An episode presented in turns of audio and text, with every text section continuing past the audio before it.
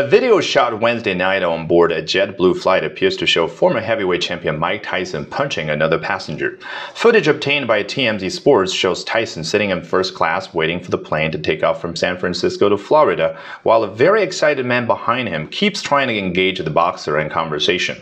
A witness told the website that Tyson took a selfie with the fan, who was identified in the video as George, and was patient with him for quite some time while the man kept talking to him. Eventually, though, Tyson reportedly told the guy to relax.